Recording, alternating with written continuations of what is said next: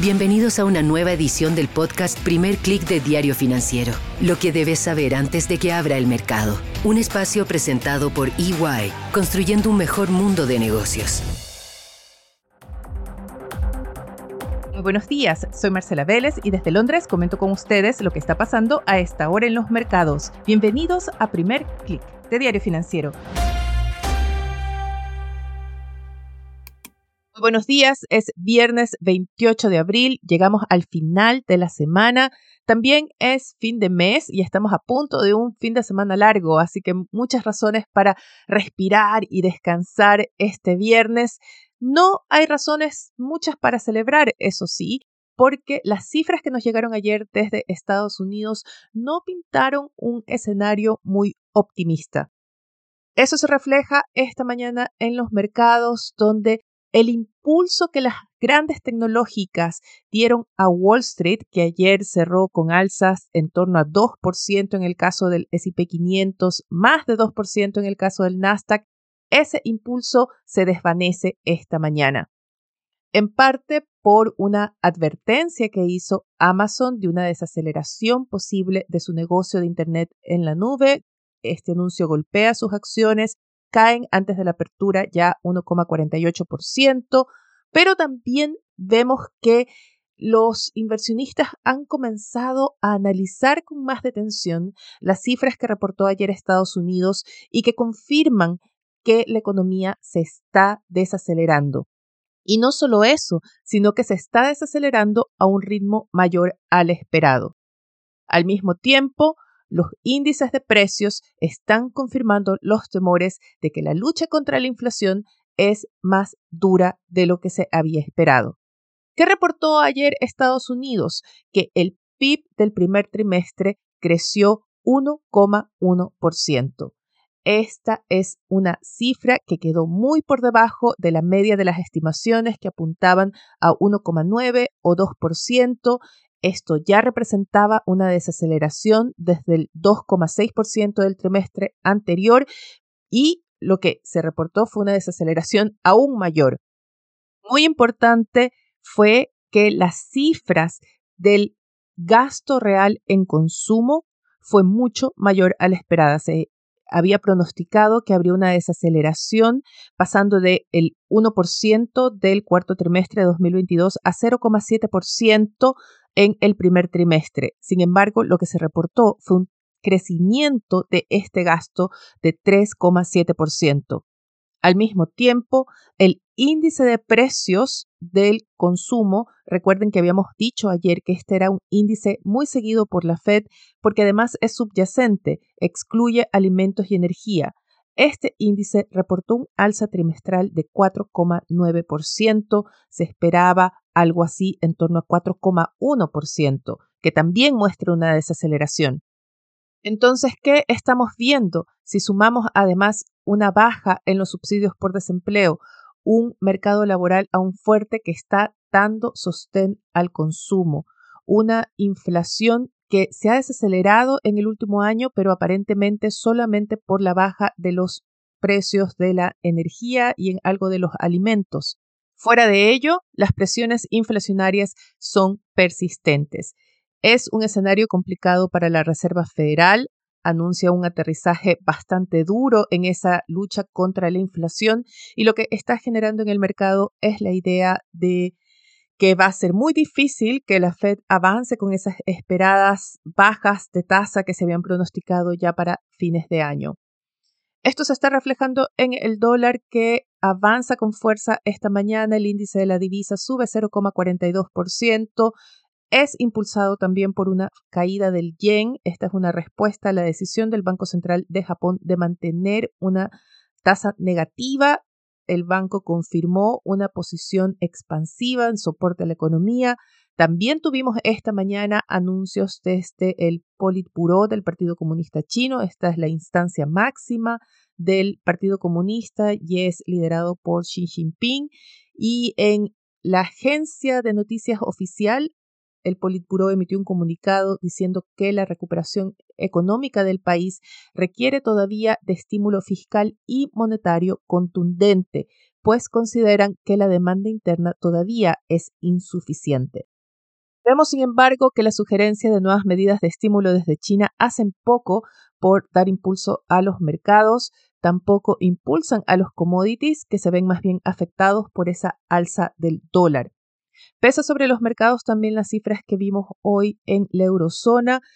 Sí, hubo un crecimiento en el primer trimestre, pero muy ligero, de 0,1% y fue menor al que se había previsto.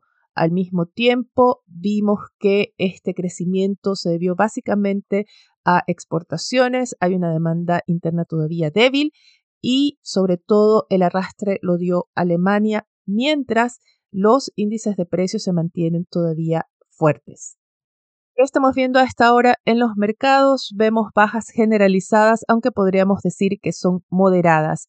En Asia, el índice regional cayó 0,55%. En Europa, el stock 600 pierde 0,25%. Las caídas mayores son en Italia y en España. Entre los futuros de Wall Street vemos que el Nasdaq y el SP 500 se alinean con una pérdida de en torno a 0,34%.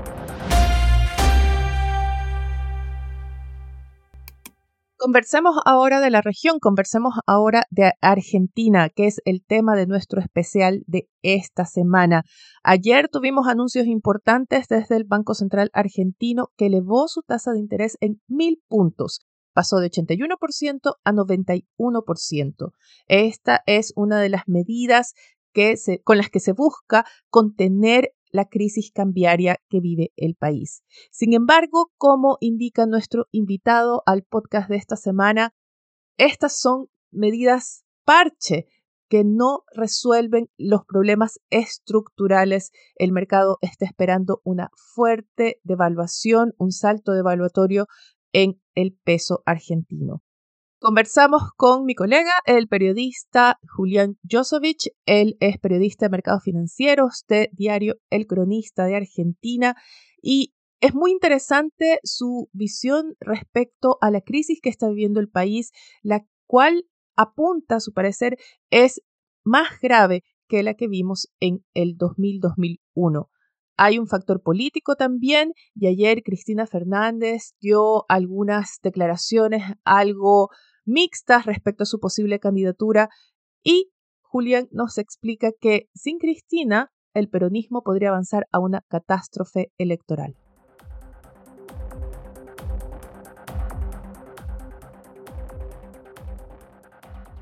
¿Por qué ahora? ¿Fue la inflación? ¿Fue la decisión de Alberto Fernández? Bueno, mira, el dato de inflación de marzo, 7,7%, fue peor de lo esperado. Y a partir de ahí hubo una recalibración de expectativas en términos generales. El mercado se dio cuenta que la situación era bastante peor a lo que estaba previamente eh, esperando, porque fue por encima de la, inflación esperada que había proyectado eh, algo que acá en Argentina se llama el relevamiento de expectativas monetarias, que es lo que muestra la expectativa de las consultoras en cuestiones inflacionarias, económicas, etc. Entonces, el dato de inflación de Argentina fue peor de lo esperado en marzo, mensual, y subió al 104% interanual. Entonces ahí el mercado se da cuenta que la cosa está bastante mal. Como la inflación está más acelerada y ya venía subiendo varios meses seguidos, dijo, bueno, entonces no quiero pesos y salto al dólar. Eh, o el dólar en estos precios, con esta economía, está barato, está retrasado respecto de un valor que, este, que eventualmente tendría que darse. Eso por un lado, el dato de inflación fue el primer tema. El segundo tema, después el mercado giró la cabeza y dijo, che, ¿cuánto está emitiendo el Banco Central? Porque acá hay muchos pesos y encima cada vez hay menos dólares.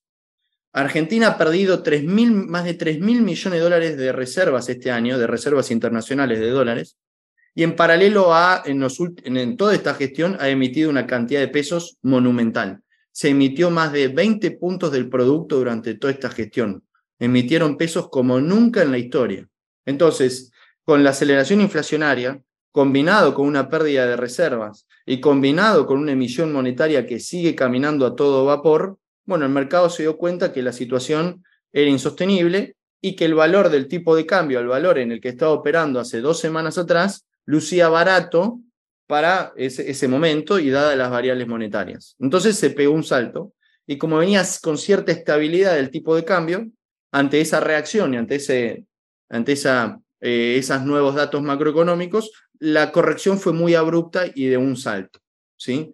que es algo muy típico en Argentina, en donde el tipo de cambio pega un salto, se estabiliza por un par de semanas, quizás meses, en el mejor de los casos algo puede llegar a caer, pero después como no se hace ningún ajuste después de ese salto, ningún ajuste fiscal o ningún anclaje de expectativas adicional, bueno, después de esa tranquilidad vuelve a pegar un salto. Así que ahora estamos dentro de ese nuevo salto y por eso estamos dentro de esta corrida cambiaria. Mencionaste la inflación y mencionaste ese 104%. Podríamos decir que el 100% era una especie de techo psicológico y que una vez que se rompió, encendió o agravó las alertas en todo caso.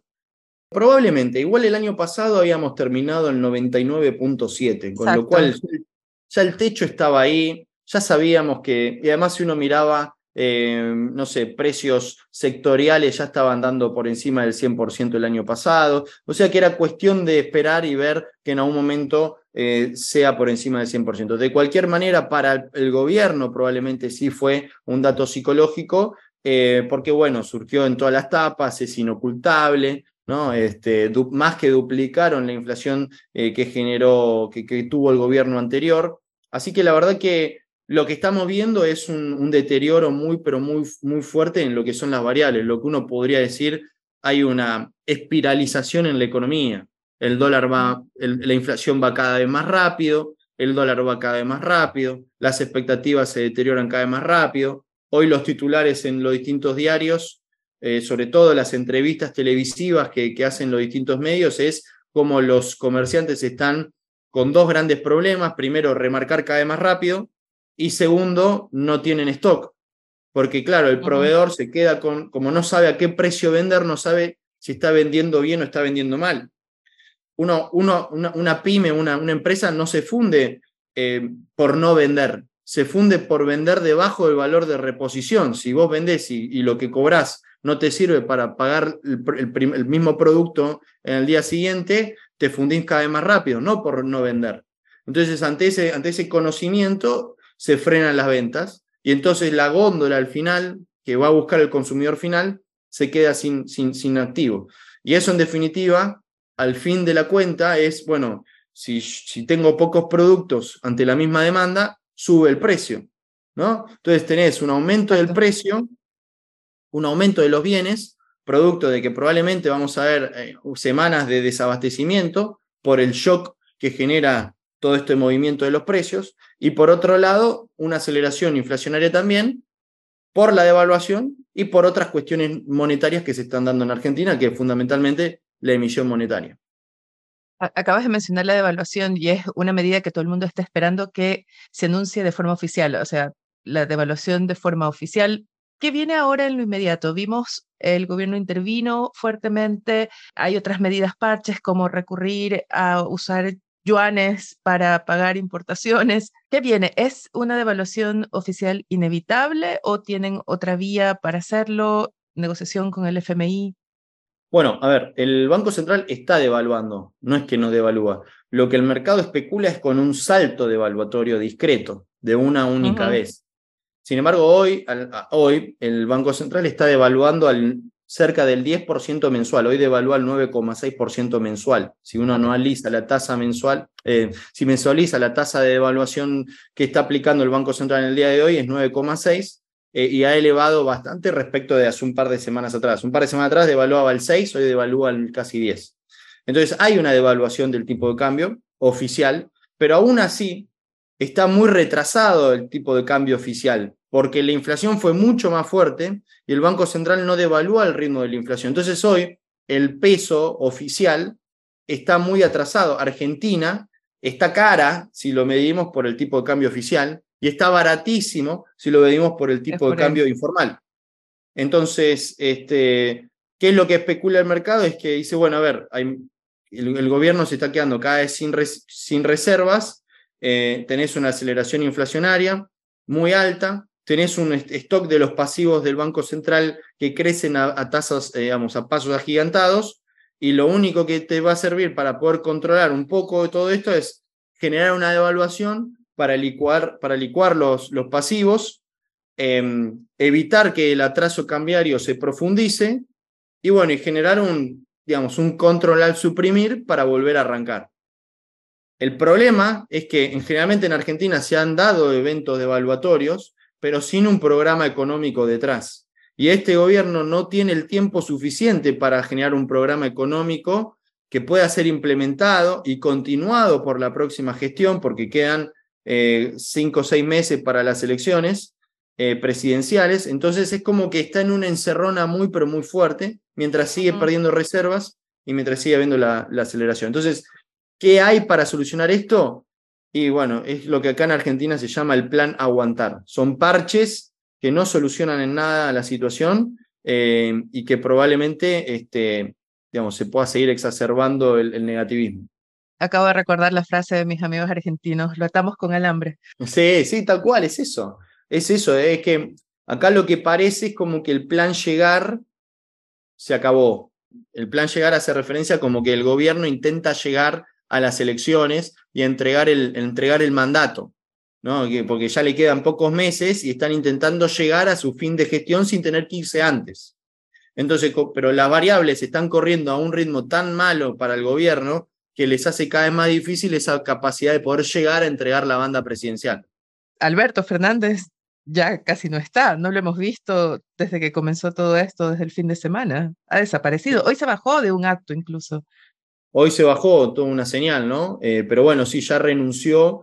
Acá se dice que es un presidente en funciones renunciado los analistas políticos lo dicen como un expresidente en funciones, porque ya es un expresidente porque no va a seguir siendo presidente confirmado, pero sigue siendo presidente. Mientras tanto, es más que nada protocolar lo que hace y encima lo, protocolar lo, lo cancela. Así que, bueno, eso parte de la falta de confianza que hay hoy en Argentina y que de alguna manera también explica el deterioro en las expectativas que se traduce en la parte en el valor del peso. El peso pierde valor contra los bienes y servicios vía inflación y contra el tipo de cambio, el dólar vía devaluación. Entonces, todo esto habla de este deterioro eh, en las expectativas. Antes de mencionar lo político y regresando al tema de evaluación, la brecha, si no me equivoco, entre el tipo de cambio oficial y el tipo, los, los múltiples tipos de cambios que, que hay, creo que supera el 110%. ¿Cuánto debería ser el movimiento del central porque no creo que vayan a cerrar la, brecha por completo, pero ¿cuánto está esperando el mercado?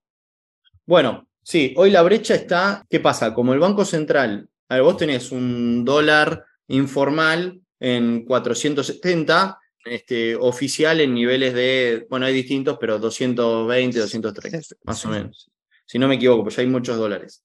Entonces, eh, hay una brecha muy grande que supera el 110%, como ninguna economía puede, puede, funcionar con una brecha por encima del 100%, ya en 100 es muy difícil, pero por encima del 100% es, es, imposible que la economía opere, lo que hace el central es subir el piso, es decir, sube la devaluación del oficial para que el oficial se acerque al tipo de cambio implícito, al tipo de cambio informal. ¿sí? Entonces, por eso es que está devaluando más hoy.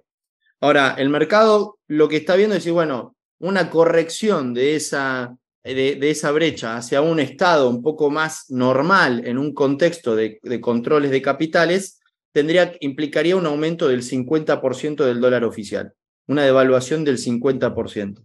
Em, si miramos la, la probabilidad de una devaluación del 50% hacia agosto, que en agosto son las elecciones primarias en Argentina, lo que acá se dice las PASO, la probabilidad de ver una devaluación del 50% hacia agosto es del 60%, implícita en el mercado argentino hoy. Y en octubre son las generales, las elecciones generales presidenciales, por lo tanto, la probabilidad de ver un salto discreto en el dólar oficial de un 50% es del 97% de esa probabilidad. Así que hoy el mercado especula altamente con una suba del 50%, ya sea 60% para agosto o casi 100% para octubre. Entendido. Y hablando del tema político y de las elecciones, entremos al, factor político porque hablábamos de este presidente no presente o expresidente en funciones. ¿Cuál es el escenario para alguien desde afuera que es difícil entender el mapa político argentino con todas las facciones del peronismo, kirchnerismo, etc. Pero, y la división que hay en la oposición, ¿cuál es el escenario hoy entre posibles candidatos presidenciales? Se hablaba de Sergio Massa como la, la, carta oficialista. ¿Es, esa es todavía? Sí, esa es la gran incógnita acá en Argentina. Por ejemplo, hay tres grandes fuerzas, ¿sí? El kirchnerismo, asociado ahora al peronismo, siempre fue peronista, pero en la última, en, desde 2019 son una unión y por eso se llama el Frente de Todos, porque están todos los peronistas en ese mismo frente. Esa unión les permitió ganar las elecciones de 2019, así que es el peronismo en el Frente de Todos. Em, el Juntos por el Cambio, que sería la centro derecha, hay, hay algunos que están más más hacia la derecha, otros que están más hacia el centro. Centro sería más la reta, Horacio Rodríguez Larreta, que es el, el, el, gobernador, no sé si el jefe de gabinete de la ciudad de Buenos Aires, y quizás más hacia la derecha está otra candidata que se llama Patricia Bullrich. Y después tenés la derecha, bien, bien, bien fuerte, eh, digamos, enmarcada en eh, Javier Milei, eh, que sería algo así como, no sé, el Vox en España, este, o, bueno, no sé, distintos referentes a nivel internacional, o bueno, no sé, Bolsonaro, Biney apoyó a Bolsonaro, así que sería una, una corriente de ese estilo, ¿no? Entonces tenés esas, esas tres. Ahora, ¿quién va a ser el candidato en el frente de todos? Es una incógnita. Cristina no quiere, el jueves va a hablar, vamos a ver si dice algo, Alberto se corrió, y después no hay referente, porque Massa es muy difícil que un ministro de Economía que tiene una inflación del 100%, como tiene Argentina hoy, sea candidato. ¿Qué es lo que va a defender Massa? ¿No? O sea, el dólar está volando por los aires. Por otro lado, tienes una inflación tremenda. Argentina pierde reservas, no crece porque la economía se estanca, eh, la situación económica es un desastre. ¿Qué va a defender Massa? O sea, Massa no, no es candidato per se. O sea, podría ser candidato si no hubiese sido ministro de Economía. Quizás si hubiese sido el mejor candidato si no hubiese sido ministro de Economía para lo que es el peronismo, pero no, pero bueno, hoy no tiene nada para defender. Por lo tanto, es una incógnita quién va a ser que, el que represente al peronismo, kirchnerismo. Ya acá en Argentina hay como pasaron de un, un clamor hacia Cristina y, y es importante porque ya empezó a verse como una cierta exigencia de que Cristina se tiene que presentar porque según los peronistas, hoy es Cristina la única que puede salvar al, kirchnerismo, porque si no se presenta Cristina, hay altas probabilidades de que el kirchnerismo termine tercero y sea su peor, sea una catástrofe electoral para el kirchnerismo. Entonces, los referentes del peronismo ante esa, ante esa proyección, eh, medio como que le exigen a Cristina que se presente, porque si no, ante la falta de un candidato fuerte, es muy probable que que, el peronismo vaya rumbo a, una catástrofe eh, electoral. O sea que estaremos esperando las pasos y ese factor de incertidumbre debería moderarse. Eh, yo creo que antes de las pasos, yo creo que está muy clara la elección en función de que va a estar muy clara en función de quién va a ser el candidato del kirchnerismo. Porque si el candidato del kirchnerismo no es un peso pesado, yo creo que la elección ya se va a perfilar entre algún ganador de Juntos por el Cambio eh, y, y Milei. Porque sin una, Fue lo que pronosticó Macri. Bueno, bueno, es lo que están pronosticando acá, o sea, no, no es un análisis mío porque no soy analista político, pero lo que están pronosticando acá es que eh, sin un candidato fuerte, Juntos por el, eh, de frente de todos, del kirchnerismo, no se presenta alguien fuerte y probablemente vaya a una catástrofe electoral probablemente quedando tercero, y entonces la elección se va a definir entre el Milei y el ganador de, la, de las primarias en Juntos por el Cambio. Último, para terminar, ¿crees que veremos un nuevo salvavidas de parte del Fondo Monetario Internacional? Bueno, a ver, em, en, mi, opinión, el Fondo Monetario Internacional ha mostrado una laxitud histórica con la Argentina durante esta gestión que se contrapone seriamente con la rigurosidad que le imprimió el plan económico que le exigió a Macri en el gobierno anterior. En el gobierno anterior, eh, el FMI le exigía eh, un déficit, eh, corregir rápidamente el déficit fiscal para poder, este, digamos, reducir rápidamente el gasto y eso obligó que el ex ministro Duhovne tenga que aplicar un gasto, una, reducción del gasto, un ajuste fiscal muy fuerte que le terminó provocando la derrota finalmente electoral en 2019. Pero sin embargo, en esta gestión, el FMI ha sido históricamente laxo, como nunca vi en mi vida, prácticamente. Es una, una novedad. Y el FMI ya le perdonó un montón de cosas al, gobierno y le sigue perdonando, porque ya de entrada el programa del FMI era laxo, Argentina cumplió hasta donde pudo, hoy ya no cumple nada porque tiene metas fiscales, metas monetarias, metas de reserva, ya no cumple ninguna.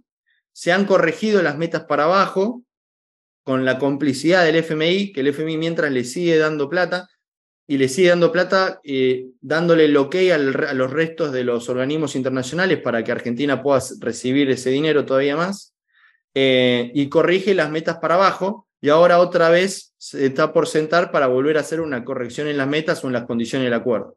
Entonces, ha habido una, yo creo que si hoy estamos acá también es por culpa del FMI en no haber sido igual de exigente con la Argentina como lo fue con el gobierno anterior, porque bueno, claramente se permite, a ver, el FMI hizo la vista gorda, el gobierno emitió 20 puntos del producto y el FMI no dijo nada. Eh, se perdieron miles de millones de dólares durante los últimos meses y el FMI no dice nada. No se cumplió con la meta del déficit fiscal en la última revisión eh, o en el último cierre de, metas y el FMI no dice nada. Y sin embargo se está juntando ahora para hacer una nueva readecuación del, del acuerdo porque por culpa de Argentina ese acuerdo quedó viejo porque no se logran los objetivos. Entonces, eh, hay, mucha, hay mucha complicidad del FMI en este sentido. Eso es la crítica. La esperanza es que sea igualmente laxo con el próximo gobierno porque la dificultad que deja este gobierno para solucionar los problemas económicos son muy severos y se va a necesitar de un FMI que acompañe probablemente esa, esa situación. Eh, mientras lo describía, pensaba en, en quien mantiene un adicto. Argentina es totalmente. adicta al, al, FMI.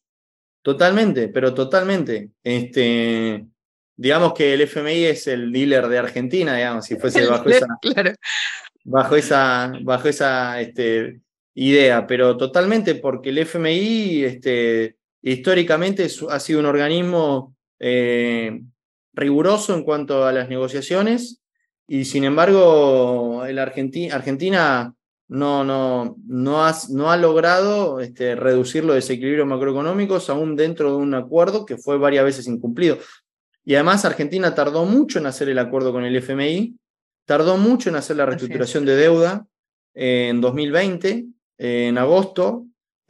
así que bueno, me parece como que eh, hay, hay responsabilidad probablemente del FMI en ese sentido me parece que lo más preocupante es el saldo social que va a dejar esto, porque es lo que a mí en lo personal lo que más me preocupa. Argentina tiene un nivel de pobreza gigantesco eh, y cada punto de inflación son miles de, personas nuevas pobres.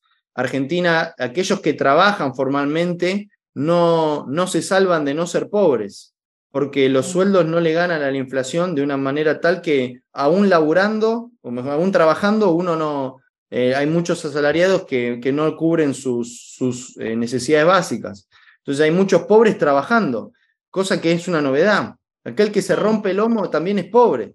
Entonces, con esta aceleración inflacionaria, con esta aceleración cambiaria que estamos viendo en Argentina y que probablemente hay serio riesgo de que se acelere todavía más, porque el gobierno no ha aplicado ningún tipo de, de, política para frenar esta situación, eh, genera una expectativa de deterioro mayor y donde más lo vas a sentir es en la parte social, ¿no? Más pobres, más inflación son más pobres y después en la parte económica también. Así que yo creo que lo más preocupante hoy em, es, es, el saldo social que va a dejar este, esta crisis.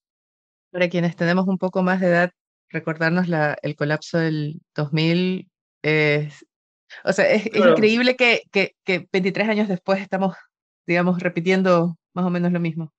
Sí, lo que pasa es que en el 2000, em, te lo resumo de la siguiente manera muy breve. Hoy tenés los salarios reales, o sea, los salarios en niveles muy bajos, casi este, críticos. O sea, el salario no le gana a la inflación. Entonces, el salario real está en nivel muy bajo.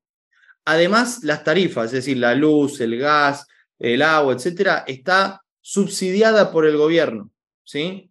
Que está retrasado, que tiene que ser corregido eso porque genera déficit fiscal, genera, genera digamos, gasto. Y, y, además el tipo de cambio está retrasado también. Entonces, si vos subís las tarifas para corregir las tarifas que están atrasadas, el salario real se te hunde más todavía. ¿sí? Y si vos subís la devaluación, eso también te impacta en el salario real en definitiva y también te lo hunde. En otras circunstancias, como en el 2001, vos tenías un salario real muy, muy, tenías un salario real que no estaba tan atrasado y que tenías margen para ir moviendo otras cosas. Que tenías margen para subir las tarifas o que tenías margen para devaluar. pero que esta vez incluso es peor. Esta es peor porque tenés un salario real eh, detonado que no te permite hacer nada el salario en Argentina, ¿sí? O, digamos, el salario en términos agregados, ¿no? Hay algunos que, que como toda sociedad, digamos, no, no es, que está, no es que está todo el mundo ahogado, pero digamos, la gran, gran, gran mayoría de Argentina, ¿sí? la inmensa mayoría, está con una situación de un salario muy, pero muy malo, este, y que sufre cualquier aumento que pueda recibir eh, y, que, y que impacta en su bolsillo. Subir las tarifas, porque se requiere subir las tarifas, tenemos la tarifa más baja en la región prácticamente, entonces eso va a impactar en el bolsillo. Si se da la devaluación, impacta en el bolsillo. Si se congelan, no sé, jubilaciones, porque también las jubilaciones son un gasto para, el, que, quizás van a tener que tocarse, impacta en el bolsillo. Entonces, es tal el desafío económico que deja este gobierno con un dólar, con un dólar atrasado, tarifas atrasadas y salario atrasado, que tocar cualquier variable te, te genera un deterioro todavía mayor. Entonces, es más difícil hoy, desde mi punto de vista, que en crisis pasadas porque tenés menos margen de acción. Agradezco a Julián nuestra conversación y si están interesados en seguir el mercado argentino, les recomiendo que lo sigan en su podcast Aftermarket. Ahora los invito a que revisemos la agenda que tenemos para hoy en Wall Street. Las tecnológicas ya entregaron resultados, las más grandes, y ahora la atención pasa al consumo y a la industria. Antes de la apertura tendremos los resultados de Exxon y Chevron y luego tendremos también resultados de Colgate. Tenemos muchos reportes importantes en la región. En Chile, el INE publica datos de producción industrial, cobre, manufacturas, retail y también la tasa de desempleo a marzo. Se espera una ligera alza en la tasa de desocupación que habría llegado a 8,5%. De la misma forma, analistas proyectan que veremos un aumento en los datos de desempleo de Brasil y Colombia que también reportan hoy. En Colombia, además, tenemos decisión de política monetaria y se espera que el Banco Central de ese país mantenga la tasa en 13%. Con esto me despido por ahora. Los invito a que sigan actualizados de las noticias del día y más visitando nuestro sitio web de f.cl y sigan al tanto de las noticias de negocios de Latinoamérica en nuestro portal de fsud.com. Yo les deseo que tengan un buen fin de semana largo. Nosotros nos reencontramos el martes 2 de mayo. Hasta entonces.